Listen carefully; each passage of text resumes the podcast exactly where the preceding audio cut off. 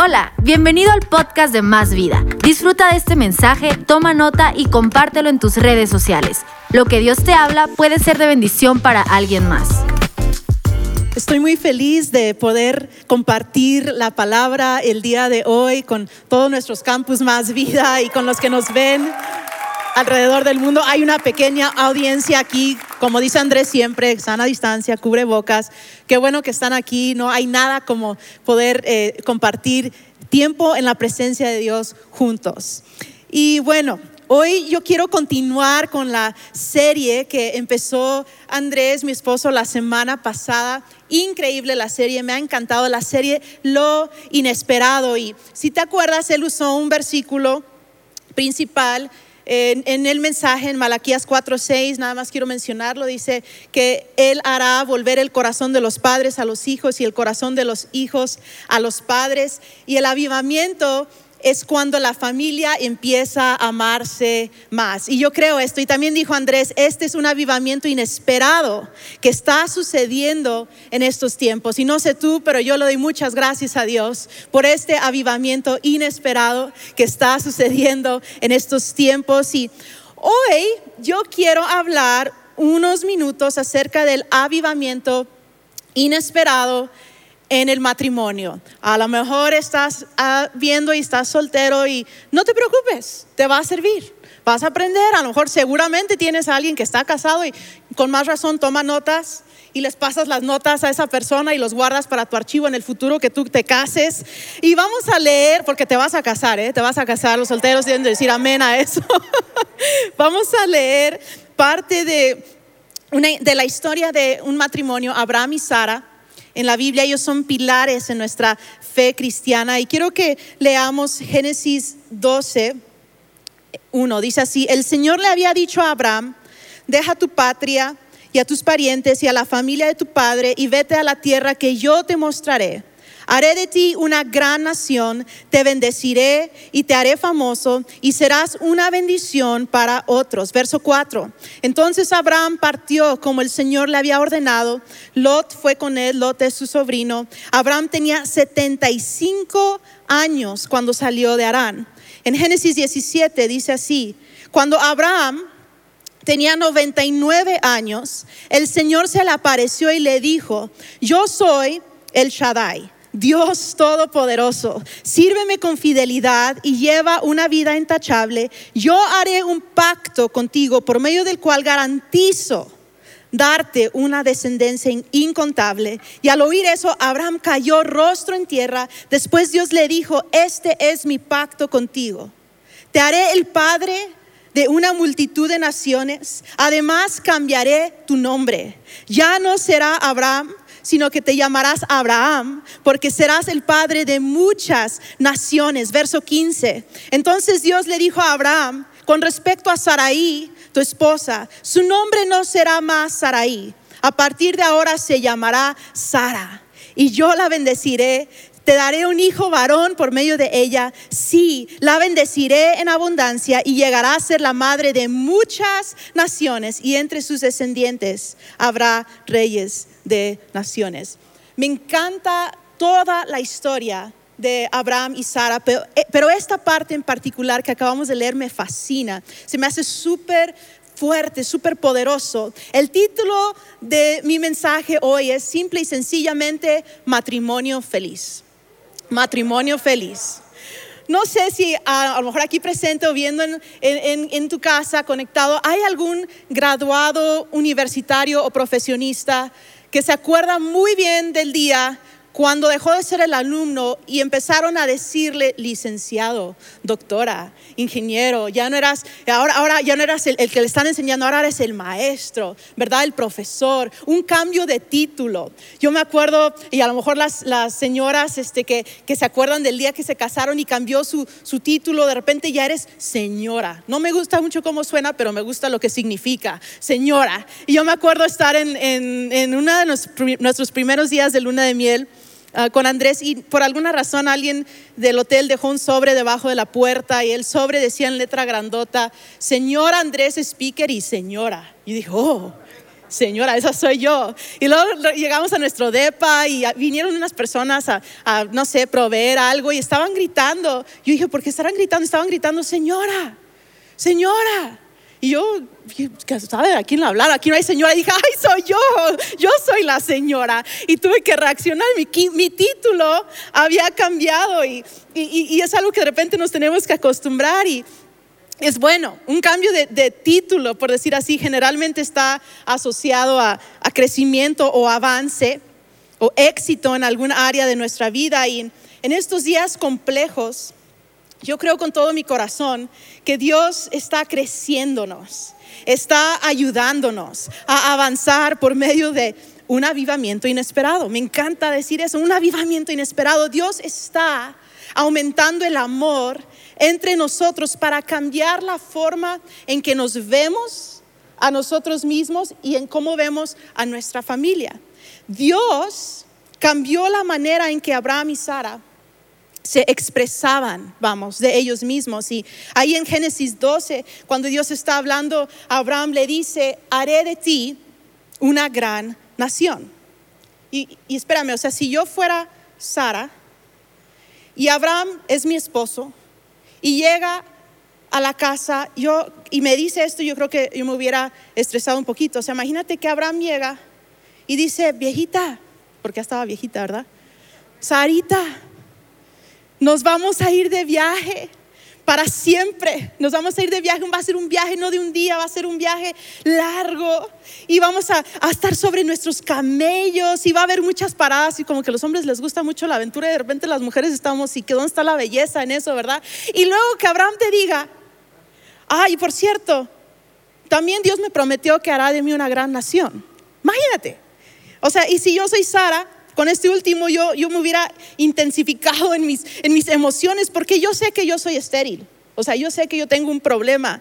Y Dios no le dijo a mi esposo cuándo iba a cumplir eso, porque en Génesis 12 no le dijo cuándo, no le dijo cómo, nada más le dijo que lo iba a hacer. Y, y mujeres, estamos de acuerdo que las mujeres necesitamos detalles. O sea, los detalles son importantes. Y, y aunque tengo un problema, pues así yo soy Sara, digo, yo tengo un, una promesa, pero yo ya no voy a tener el lugar que yo llamaba mi hogar. Y yo nada más quiero pausar y decirle a alguien, necesitas oír esto, que las promesas de Dios sobre tu vida no están limitadas a un lugar. Las promesas de Dios están dentro de mí, dentro de ti. Por lo tanto, a donde vayamos tú y yo, va nuestra promesa también. Y pasan, amén a eso. Mira, pasan casi 25 años de cargar a Abraham y Sara una promesa que aún no se ha cumplido cuando de repente en Génesis 17 y principios de, de, capítulo 18, Dios les vuelve a prometer lo mismo, pero esta vez sí con detalles, gracias a Dios. Dice, les daré un hijo dentro de un año, imagínate. Y yo me he preguntado esta semana al estar estudiando, ¿por qué Dios, por qué Dios darles una promesa y no cumplir esa promesa hasta décadas después? ¿Por qué? Podría ser que siendo que Dios conocía y amaba mejor que nadie en esta tierra a Abraham y a Sara, podría ser que Él tenía que cambiar y crecer áreas en lo más íntimo de sus vidas, como vencer algunos temores y argumentos, quizá como aumentar su fe y su valentía, como perfeccionar su enfoque. Yo creo como purificar corazones, intenciones, como solidificar incluso su matrimonio, porque él necesitaba que estuvieran listos los dos, los dos, para esta nueva etapa en su vida tengo otra pregunta. ¿Podría ser que Dios sabía que era necesario preparar los fundamentos, nuevamente digo, en los dos, para recibir el peso de lo que vendría? Y digo el peso porque es un tesoro lo que Dios les daría. A veces, iglesia, a veces el cumplimiento de una promesa de Dios tarda en llegar porque Él está preparando los fundamentos de nuestro corazón para recibir el peso de lo grande y de lo bueno que Él nos dará. Lo que Jesús tiene para ti, lo que Jesús tiene para tu matrimonio, si estás casado, es muy grande y es muy bueno. Y si aún no se cumple tu promesa, escucha esto, si aún no se cumple tu promesa, no es que no se va a cumplir, sino que todavía no estás listo. Y Dios te está preparando porque va a venir. Era tan grande lo que venía para Abraham y Sara que fue necesario cambiar su título, vamos, y decir, ahora ustedes serán padres de multitudes. ¿Sabes que 14 generaciones después del linaje de Abraham y Sara nace nuestro Salvador Jesús? Ellos tenían que estar preparados para ese gran milagro que a través de ellos, tantos años después, iba a venir. Pero esto no es todo. Esto no es todo en esta historia. Yo he estado pensando, hay otra cosa, y he visto, no solo pensar, he visto, hay otra cosa que Dios todavía tenía que cambiar en Abraham y en Sara, además de su título y antes de que llegara su promesa. Él tenía que cambiarles el nombre. El nombre. Para Dios, quiero pausar aquí tantito, les cambió el nombre a los dos. ¿Por qué? para Dios, el hombre y la mujer son igualmente valiosos. Mujeres, amén a eso. El hombre y la mujer son igualmente valiosos. Dios habló la promesa a Abraham, habló la promesa a Abraham, pero la promesa se hizo realidad por medio del vientre de Sara. Estaban en esto juntos. Cambió el nombre, Dios cambió el nombre de Abraham a Abraham. Abraham significaba nada, nada más, es bueno, pero nada más Padre exaltado, pero Abraham significaba padre de multitudes, significa Sara, Saraí, perdón, significaba mi princesa, mi princesa, pero Sara significa más allá, la princesa de todos. Y, Sara iba a ser la madre de multitudes. Y sabes, he pensado esto y quiero, igual si lo quieres anotar, que se me hace tan poderoso que Dios les cambió su nombre Abraham y a Sara cuando les dio la promesa, no cuando llegó la promesa, cuando les dio la promesa, no cuando se cumplió.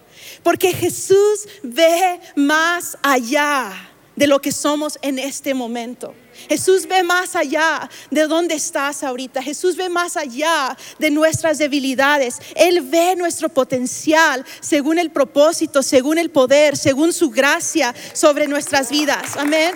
Jesús ya, Jesús ya me llama por mis victorias y no por mis derrotas. Jesús ya nos ve completos en Él, transformados aún mientras se cumple su obra en nosotros. Y en este avivamiento inesperado que estamos viviendo en todo el mundo, Jesús está usando cada cambio en nuestra vida para ayudarnos a ver lo que Él ve, como Él ¿Puedes decir amén a eso?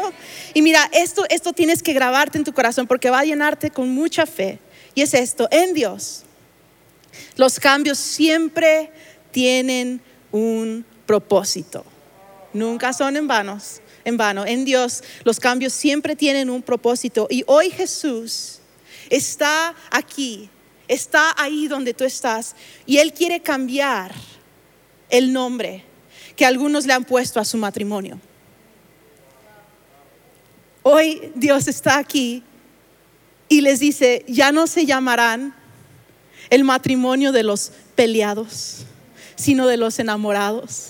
Ya no se llamarán el matrimonio de los endeudados, sino de los prósperos. Ya no los que no tienen esperanza, sino los que tienen y traen esperanza. Ya no tu matrimonio será llamado infeliz, sino feliz en el nombre de Cristo Jesús, porque Dios tiene un plan y tiene un propósito para todos los matrimonios. A mí no me importa cómo se dio tu matrimonio, si fue de la mejor forma o no. A mí no me importa, lo que me importa y lo que yo creo en mi corazón y tú tienes que creer es que Dios tiene un plan y tiene un propósito para tu matrimonio. Y existen promesas de Dios para cada uno para cada persona que sí, que yo declaro en el nombre de Cristo Jesús, que sí se cumplirán y que se desbordarán en bendición sobre nuestras generaciones. ¿Sabes? Dios en su amor necesita cambiarme antes de darme. No siempre me gusta eso. Es más, la mayoría de las veces no me gusta.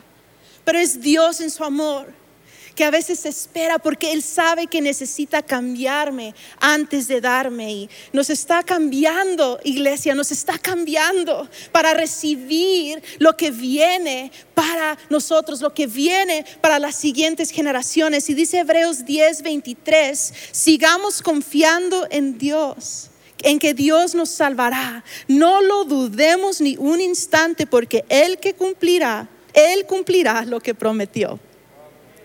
Voy a leerlo una vez más. Sigamos confiando en que Dios nos salvará. Escúchalo, no lo dudemos ni un instante, porque Él cumplirá lo que prometió. Cambiemos la forma en que vemos, en que hablamos de, de, nuestra familia, de nosotros, de nuestro matrimonio. ¿Por qué no el día de hoy determinamos por la gracia de Dios en nuestro corazón, ver y hablar con esperanza, con expectativa y con fe. Yo sé que el mundo dice otra cosa, yo sé que las opiniones pueden decir otra cosa, que las estadísticas puedan decir otra cosa, ¿verdad? Que tu realidad incluso pueda decir otra cosa, pero ¿sabes qué dice la Biblia? Que el que nos llama es fiel y que Él es fiel en hacer lo que dice y yo sigo creyendo lo que dice mi Biblia, que lo que es imposible para los hombres es posible para Dios. Y tú tienes que creer eso otra vez el día de hoy. Quizás veas imposibilidades, está bien, es real, pero para Dios todo es posible. Amén. Y en los minutos que nos quedan, yo quiero que hablemos tres áreas que necesitamos fortalecer en nuestro matrimonio para recibir juntos todo lo bueno viene, porque es bueno lo que viene. Y la primera cosa que necesitamos fortalecer en nuestro matrimonio es nuestra relación nuestra relación de amistad, quiero decir. Génesis 12, 4 dice, entonces Abraham partió como el Señor le había ordenado y Lot fue con él y Abraham tenía 75 años cuando salió a la tierra que Dios le iba a mostrar. O sea, Abraham y Sara vivieron muchas aventuras juntos. O sea, simplemente tener 75 años y decir, vámonos vieja, de viaje, eso es como de locos, es una aventura. Eh, yo espero tener 75 años y que Andrés me diga, vámonos, y yo puedo tener la fuerza de decir, pues voy, vamos, ¿no? Este, o sea, viajes, campamentos que tuvieron países, reyes que visitaron, guerras, tragedias, alegrías, éxitos, fracasos. la, la, historia de Abraham y Sara es larguísima, pero todo el tiempo estaban juntos y me da la impresión de que eran muy buenos amigos, porque los verdaderos amigos permanecen juntos en las buenas y en las malas. Y Abraham y Sara permanecieron juntos por décadas de matrimonio. Y yo, yo, yo quiero, digo, yo quiero que Dios me dé muchos años de vida porque Andrés es mi mejor amigo y yo quiero vivir muchas aventuras que aún faltan con Él y, yo estoy creyéndole a Dios por eso. Y Proverbios 11:25 dice, el generoso prosperará y el que reanima a otros será reanimado. Y yo quiero decir, invierte generosamente en la amistad con tu pareja y verás que Dios te prosperará. Este versículo no habla nada más de dinero, habla de un montón de cosas. Invierte generosamente en tu matrimonio y Dios te prosperará porque la amistad es el fuego que mantiene encendido el amor. Eso es la amistad. Hay que reírnos juntos de todo, no escucho ninguna risa, pero hay que reírnos juntos, o sea, es importante reírnos juntos, hay que conversar más allá de solo los pendientes y lo que hay que hacer en ese día, hay que conversar, debemos hacer actividades juntos, aunque a uno no le guste o lo guste menos que al otro. Andrés y yo somos tan opuestos, todo lo que a él le gusta yo lo odio, sinceramente, y al revés. Pero en uno de estos, viajes, eh, ojalá y podamos volver a ir pronto, ¿verdad? Pero a, a la playa, a Andrés le encanta meterse a las olas y a mí me choca, me da miedo. Pero esta última vez que fuimos dije, vamos, voy a meter. Ya no me sacaban. O sea, Andrés me decía, ya no te quieres salir, que quiero ir más adentro. Y no, espérate, que estoy contenta aquí contigo. Y estoy descubriendo a, hacer cosas que quizá no me gustaban, pero porque lo amo y es mi amigo, yo lo quiero hacer con él. Y mira, la amistad en el matrimonio produce unidad y alegría en cada temporada. En cada temporada, y es tan importante. Y otra cosa que es muy importante y este es como mis favoritos, es el romance. Las mujeres nos gusta el romance. Los hombres están así como, ay Kelly, por favor, bueno, dame chance, vamos a hablar del romance. Las mujeres estamos felices con eso. Génesis 21, 7 dice que Sara declaró, ¿quién le hubiera dicho a Abraham que Sara amamantaría a un bebé? Sin embargo, le he dado a Abraham un hijo en su vejez. Digo, pienso que Abraham y Sara tenían romance en su matrimonio. O sea, Dios les prometió dar un hijo, pero ellos tuvieron que hacer el trabajo. Si lo entendiste, lo entendiste. O sea, no va a entender, o sea, estaban viejitos y lo que tú quieras, pero tenían que echarle, tenían que echarle ganas, ¿verdad? Y este, unas velitas. Cantares uno dice, bésame una y otra vez, porque tu amor es más dulce que el vino. Qué fragante es tu perfume. Vamos, mujeres, qué fragante es tu perfume. Tu nombre es como la fragancia que se esparce. ¿Sabes? Matrimonio, seamos amigos, pero no seamos compañeros de cuarto. Seamos amantes, por favor. Nadie dijo amén, pero yo lo creo. Bueno, un hombre dijo amén.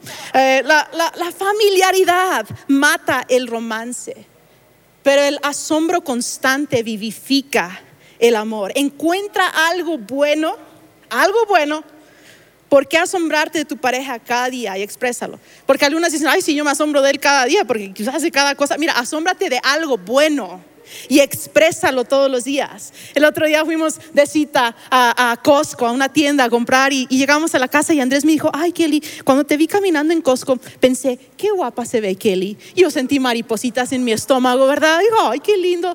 Y luego cuando yo veo a Andrés que se pone su mandil y está ahí enfrente del, del asador asando las pizzas, le digo, ay amor, te ves muy bien, wow. O sea, y, por no decir otra palabra, o sea, yo tengo un lema, yo tengo un lema, mientras más cursi mejor.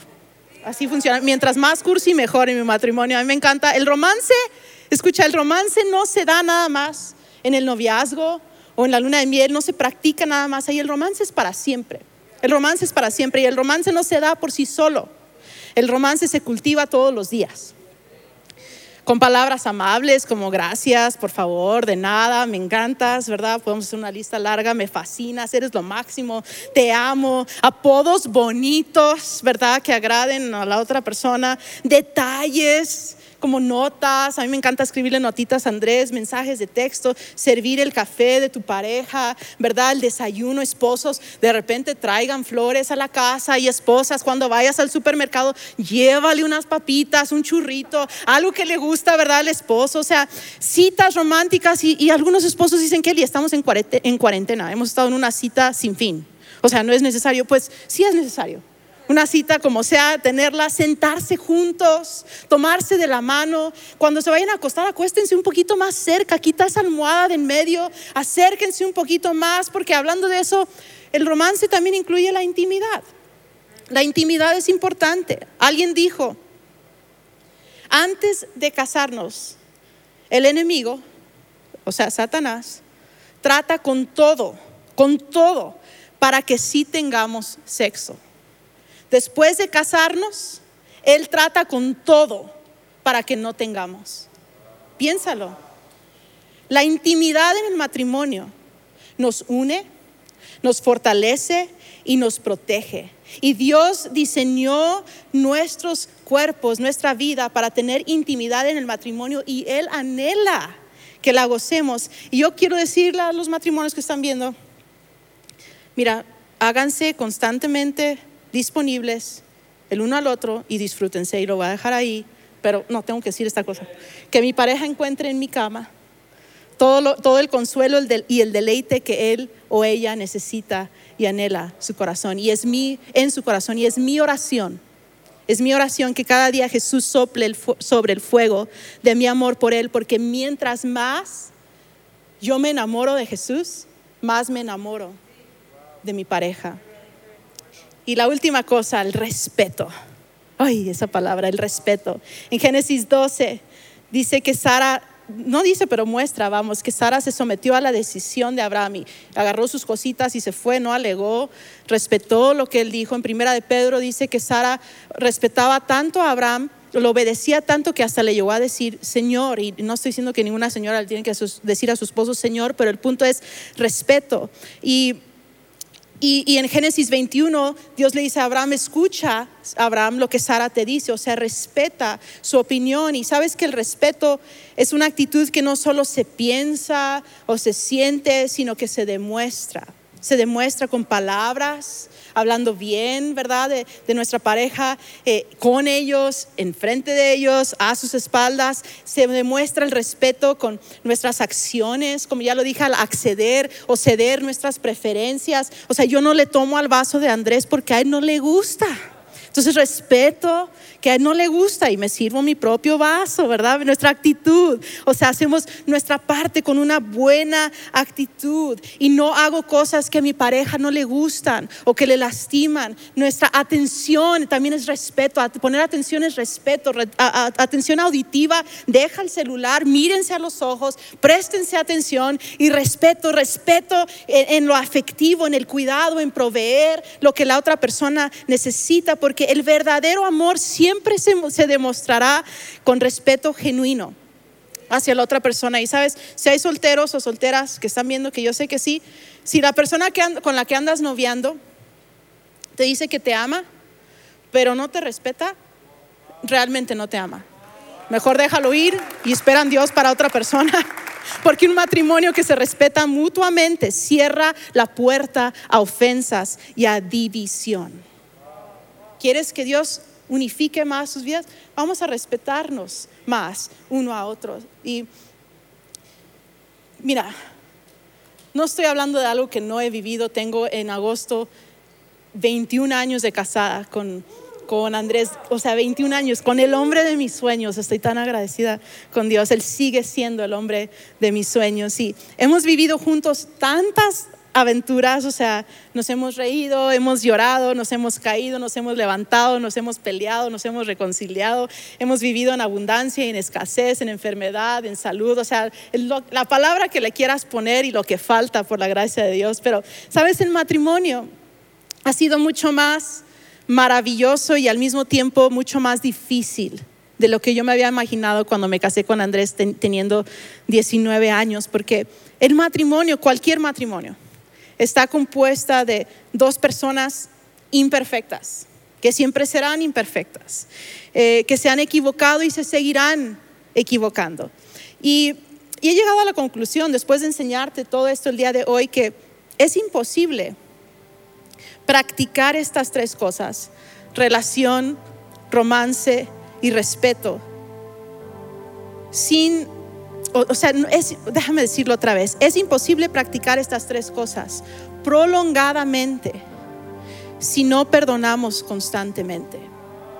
O sea, el respeto, si tú no perdonas, lo vas a perder. el romance no va a estar ahí si no perdonas. La relación se va a romper si no hay perdón. Y necesitamos perdonarnos constantemente. Y yo diría que el secreto de un matrimonio feliz es el perdón es el perdón. El perdón consiste, escucha, el perdón consiste en nombrar a la persona. En este caso estamos hablando del matrimonio, en nombrar a tu esposo, a tu esposa, que quizá te ha ofendido, pero nombrarlo por sus virtudes y no por sus errores. Mi cónyuge no se llama mi amargura, mi dolor, mi error. Mira, ahí viene mi traición. Ay, a cada mujer que dice cada cosa y cada hombre. O sea, no. Mi cónyuge no se llama así, se llama mi deleite.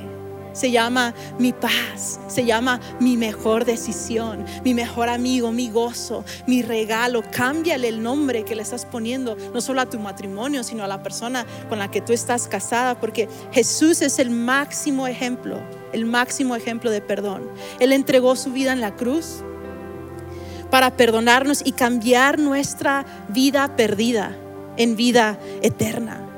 Y Jesús no nos nombra según nuestras desgracias, sino según su gracia derramada sobre nosotros. Y termino con esto y vamos a orar. Segunda de Corintios 13, 14 dice que la gracia del Señor Jesucristo el amor de Dios y la comunión del Espíritu Santo sean con todos ustedes. Y esta es mi oración. Esta es mi oración para ti, para tu matrimonio, para tu familia el día de hoy. que el amor y que la gracia y la comunión estén sobre tu vida en estos días y siempre. ¿Por qué no me ayudas y cierras tus ojos ahí donde estamos? ¿Dónde estás? Quiero orar por ti.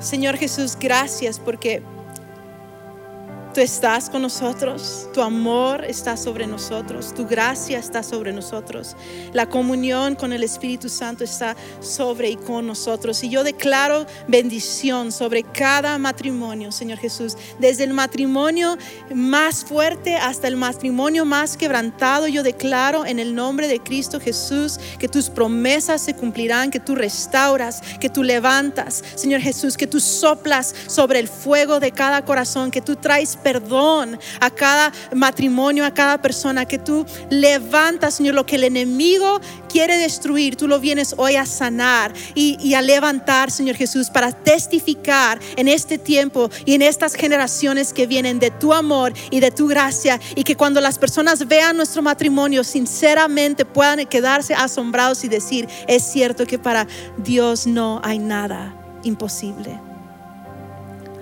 Quizá estás viendo ahora y no has tomado la decisión de hacer que Jesús sea el Señor y Salvador en tu vida. Y hoy es tu momento, por eso te has conectado el día de hoy. Dios ha tenido un plan todo este tiempo para ti. Y yo quiero dirigirte en una oración. Si el día de hoy tú dices, Kelly, yo quiero entregar mi vida a Cristo Jesús, ¿por qué no cerramos nuestros ojos una vez más? Y quiero guiarte en esta oración. Señor Jesús, creo y confieso que moriste en la cruz por mí. Reconozco que me he equivocado y que te necesito. Dile, te necesito y pido tu perdón. Y hoy yo pido y quiero que tú seas el Señor de mi vida. Te doy gracias porque a partir de hoy yo creo que soy un hijo, una hija de Dios, que soy bendecido, que soy amado y que tengo vida eterna. En tu nombre lo pedimos, lo creemos. Amén. Vamos, celebramos esta celebración, esta decisión de tantas personas el día de hoy. Sí. Amén. Si tú has tomado esta decisión en este momento, puedes ver la información en tu pantalla. Escríbenos, por favor. Queremos eh, ayudarte en tu, en tu vida, en, en, cada paso que das en tu vida cristiana. Escríbenos, queremos ponernos en contacto contigo. Iglesia, que Dios les bendiga. Dios está con nosotros, su gracia está sobre nosotros, su amor y el Espíritu de Dios. Así que sigamos adelante y sigamos conectándonos una y otra y otra vez con Dios y con la iglesia. Hasta la próxima.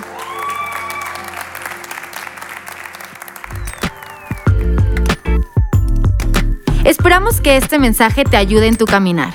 No olvides suscribirte.